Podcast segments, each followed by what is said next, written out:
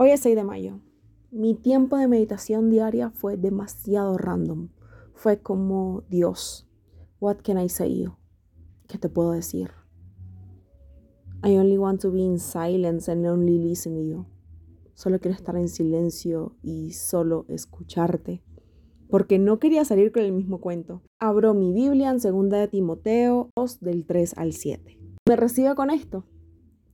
Tú como buen soldado de Jesucristo debes estar dispuesto a sufrir por Él. Los soldados que tratan de agradar a sus jefes no les interesa ninguna otra cosa que no sea el ejército.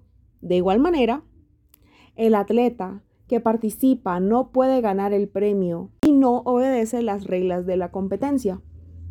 El que cultiva la tierra tiene que trabajarla antes de poder disfrutar la cosecha. Piensa en estas cosas y el Señor Jesucristo te ayudará a entenderlo todo. En mi cabeza quedaron tres palabras. Focus, obey and work. La fe es todo un reto. Contigo, con todos, con el mundo entero. La fe es probar lo improbable, demostrar que sí es posible y probar que aunque suene ridículo, ese es tu destino. Pero fe no es solo pensamiento positivo o manifestación, solo por sí solo se queda corta y lo hace insostenible en el tiempo. Es un conjunto de varios elementos que te hacen llegar a cumplir ese sueño, meta, proyecto. Esto me lo comenzó a llevar a entender mi coach ayer en el día de mi chequeo. Tú como buen soldado de Jesucristo tienes que estar dispuesta a sufrir por Él. Mari, yo no creo en Jesucristo. Mari, yo no soy ningún soldado de Jesucristo. Hagámoslo un poco más humano. Tú como una persona que tiene sueños, aspiraciones, metas en la vida, una persona que quiere hacer de este mundo mejor lugar, una persona que quiere, quiere cambiar su historia, tiene que estar dispuesta a sufrir por ello. Porque para mí ser soldado de Jesucristo no es exclusivo de un ministerio o religión. Es ser tú en tu propia esencia. Desarrollar al máximo el potencial que está dentro de ti. Para que esto ocurra, tienes que estar dispuesto a sufrir por ello. Mari, yo estoy dispuesto a sufrir por ello.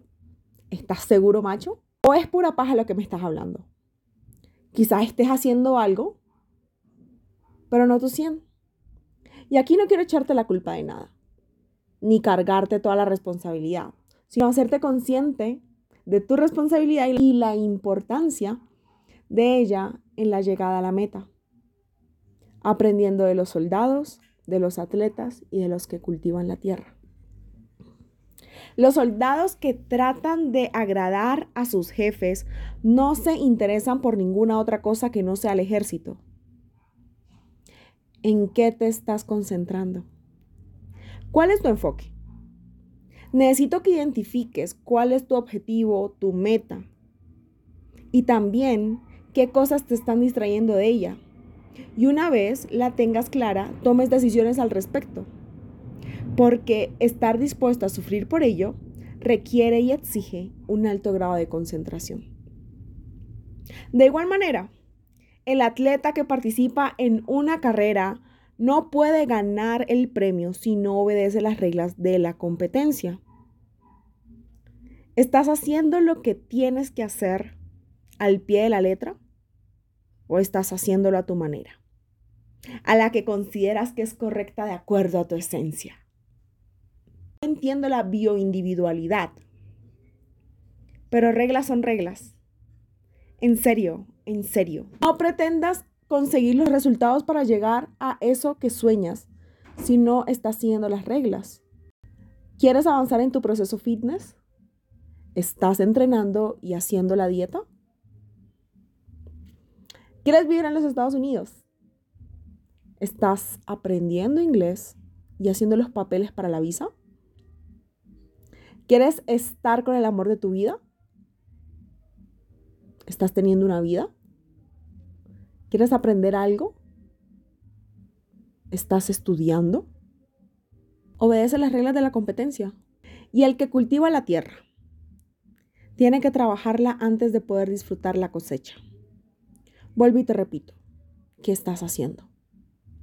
Nadie emprende un vuelo en el cielo. Recuerdo mucho que decía eso al comienzo de este podcast.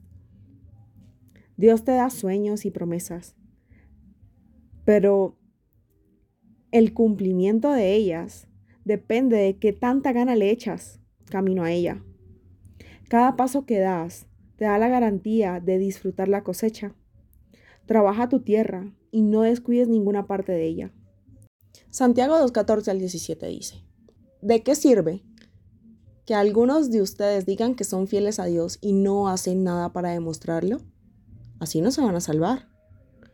Si algún hermano o hermana de la iglesia no tiene ropa ni comida y tú no le das lo que necesita para abrigarse o comer bien, de nada le sirve que tú le digas que te vaya bien y abrígate y come hasta que te llenes. Lo mismo pasa con la fidelidad a Dios. De nada nos sirve decir que le somos fieles si no hacemos nada que lo demuestre. Esa clase de fidelidad es muerta. Ayer, viernes, tuve mi chequeo semanal. Los que me conocen saben que soy muy disciplinada, exigente y celosa con mi alimentación y entrenamiento. El día de mi chequeo, solo cumplí con uno de los tres KPIs y le conté mi frustración a mi coach y le pedí que me evaluara y ella me responde.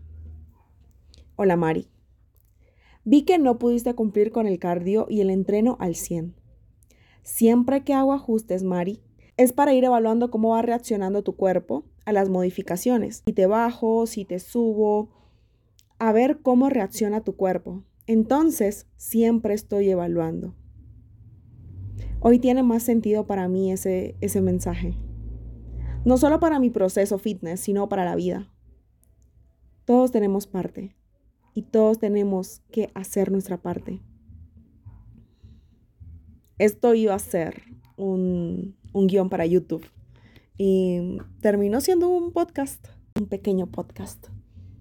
Igual creo que también lo grabaré para YouTube, pero pero me gustó hacerlo para acá.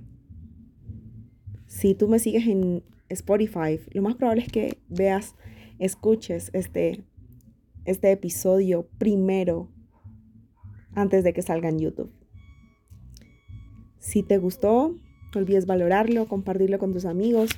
Espero que sea de gran amor y que te haya motivado a ser fuerte y valiente, a hacerte responsable, a hacer tu parte para poder llegar a la meta. Pues nada, solo quería hacerte esto. Te mando un beso, te mando un abrazo y nos vemos pronto.